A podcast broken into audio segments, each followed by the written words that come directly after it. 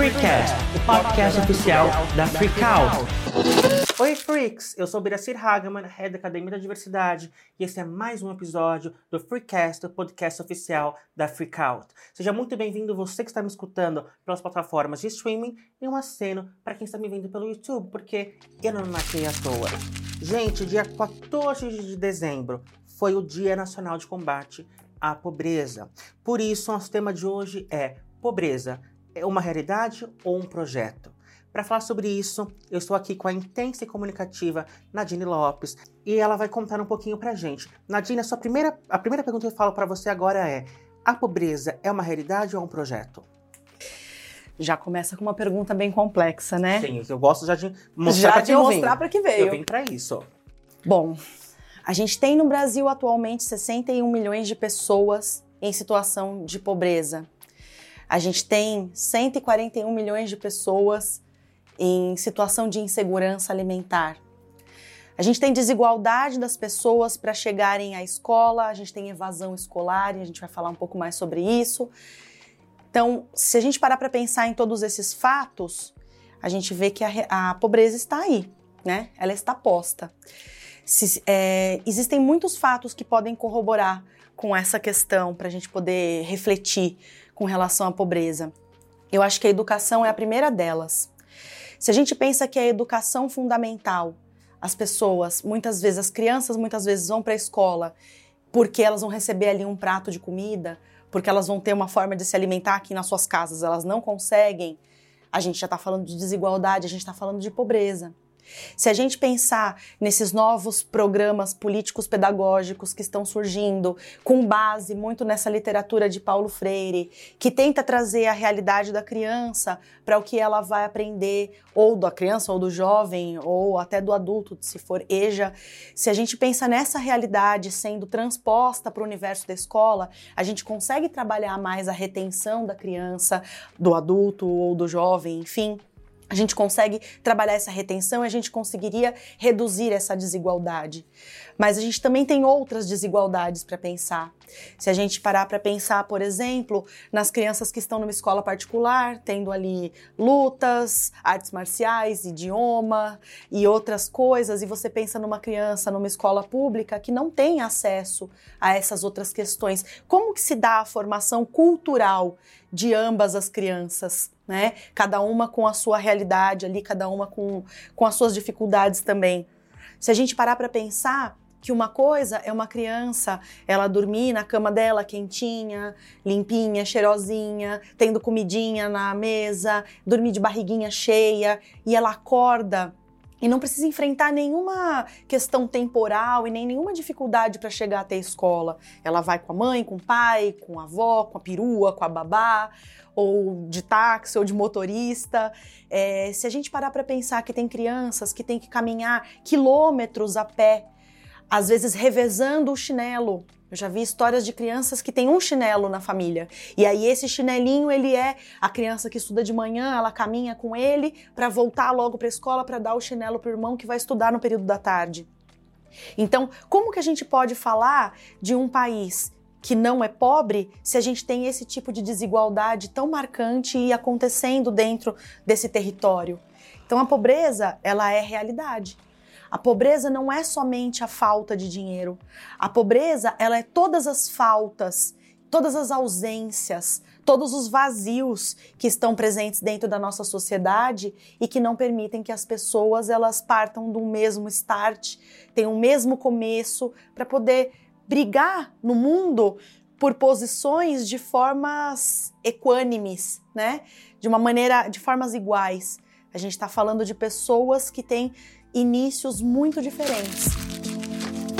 Você está dizendo que as pessoas no Brasil elas partem de lugares diferentes portanto, há essa desigualdade. Sim. A desigualdade ela é fundamental na sociedade brasileira. É isso que está me contando hoje. Infelizmente, a desigualdade ela é realidade, ela é fundamental ainda na sociedade brasileira. Na verdade, nessa forma que a gente vivencia é, política econômica no país, a gente tem a desigualdade que dá suporte a isso.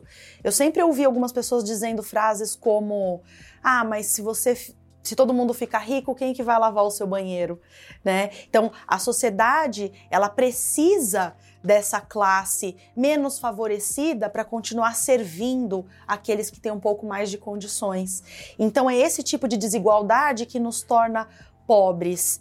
E aí eu acho que eu não, não respondi e não vou responder a sua pergunta sobre é um projeto. Eu acho que fica para o pessoal pensar. O que, que vocês acham? Não é verdade? Nadine, você acha que a sociedade brasileira ela vê a justiça social como algo negativo? Você acredita que a sociedade brasileira gosta de fazer um trabalho voluntário porque se vê acima da pessoa que está sendo à vista, então? É isso? Sim, com certeza. A gente tem alguns cenários aí que a gente pode falar, né? Primeiro que teve inclusive uma campanha há algum tempo de pessoas que visitavam o continente africano e países do continente africano em situações super vulneráveis, mas que adoravam postar nas suas redes sociais as fotos com as criancinhas em situações vulneráveis, né? E aí eles tinham fizeram uma campanha dizendo, por favor, não poste foto com a gente, não nos fotografe, porque o trabalho voluntário ele não precisa ser é, colocado nas redes sociais, né? Você não precisa contar para as pessoas que você está fazendo. Quando você coloca nas redes sociais como uma forma de demonstrar, não como uma forma de puxa vida, vem aqui ajude também, você está aí é, reforçando esse distanciamento e se colocando como salvador de uma realidade do outro. Então, essa exposição ela é desnecessária. Acho que esse é um ponto. E um outro ponto que acontece também dentro da sociedade brasileira é, é a questão que numa ponta a gente tem o você sabe com quem você está falando, né? E na outra ponta, a gente tem as pessoas vivendo em situações de vulnerabilidade. Só que a gente tem uma situação aí no meio, a gente tem um público aí no meio que é uma outra classe social que não é a classe rica e milionária, porque é assalariada, pode ter um bom salário, mas se depende desse salário para sobreviver, é assalariado, né? E a gente tem a população pobre. Então é aquela pirâmide tripartite, né? Você tem o pobre, você tem a classe média você tem a classe rica, mais favorecida. No meio do caminho, o que, que acontece? A classe com bastante condições, ela ensina a classe média a não se revoltar contra eles que têm muito dinheiro, mas a se revoltar com aquele que não tem nada.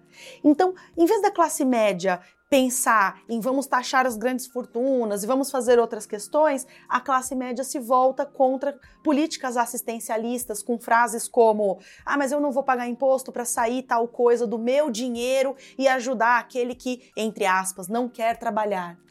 Então, nós somos ensinados culturalmente a ter raiva dessas pessoas que estão em situações mais vulneráveis e não em olhar para cima e pensar: peraí, você que está retendo mais, então vamos dividir isso de uma forma mais igualitária para ajudar as pessoas que não têm. Então, o brasileiro aprendeu a não gostar de políticas assistencialistas. Essa questão da justiça social é mal vista. Por quê? Porque se você parar para pensar que você tem que ajudar uma pessoa que está numa situação de vulnerabilidade, a sensação que algumas pessoas dessa classe média têm é de que está tirando do próprio bolso, você está tirando o dinheiro dela para ela ajudar o outro, como se isso fosse algo ruim, né? Como se fosse algo ruim. E existem projetos é, que precisam ser assistenciais. Eles precisam ser imediatos. Você não chega para uma pessoa que está com fome e fala: olha, você está com fome, né? Mas eu vou fazer um projeto que daqui cinco anos isso vai impactar a sua vida. A fome é urgente. A fome é na hora. Então a gente teve, por exemplo, no Nordeste, nos anos 90, pessoas que comiam a palma com farinha a palma é uma planta como se fosse um cacto com farinha, porque tinham fome e não tinham que comer. E depois de alguns programas que surgiram para a redução da fome, a gente teve as pessoas passaram a crescer de 11 a 12% mais em altura do que antes, porque tinham uma nutrição adequada. Então, quando a gente pensa em pobreza, Bira, a gente não pode falar só sobre ter dinheiro na mão, dinheiro no bolso ou dinheiro na conta. A gente tem que falar numa sociedade como um todo. O Brasil é rico em riquezas naturais, a gente tem milhões de recursos, mas a gente continua tendo um pensamento cultural pobre. E será que esse pensamento cultural pobre, ele é um projeto? Ou será que ele é só a nossa realidade? Nadine, que pergunta fundamental. Eu deixo para vocês responderem lá no Instagram, arroba Agência Freakout. comentem tudo. Eu e Nadine estaremos lendo. Sueli, nós estamos vendo seu comentário também. Um beijo para você, meu amor. Eu gostei. Freaks, vocês gostaram? Porque eu adorei a conversa de hoje. Nos sigam em todas as redes sociais, por favor. E nós somos diversos. Sejamos livres, sejamos freak.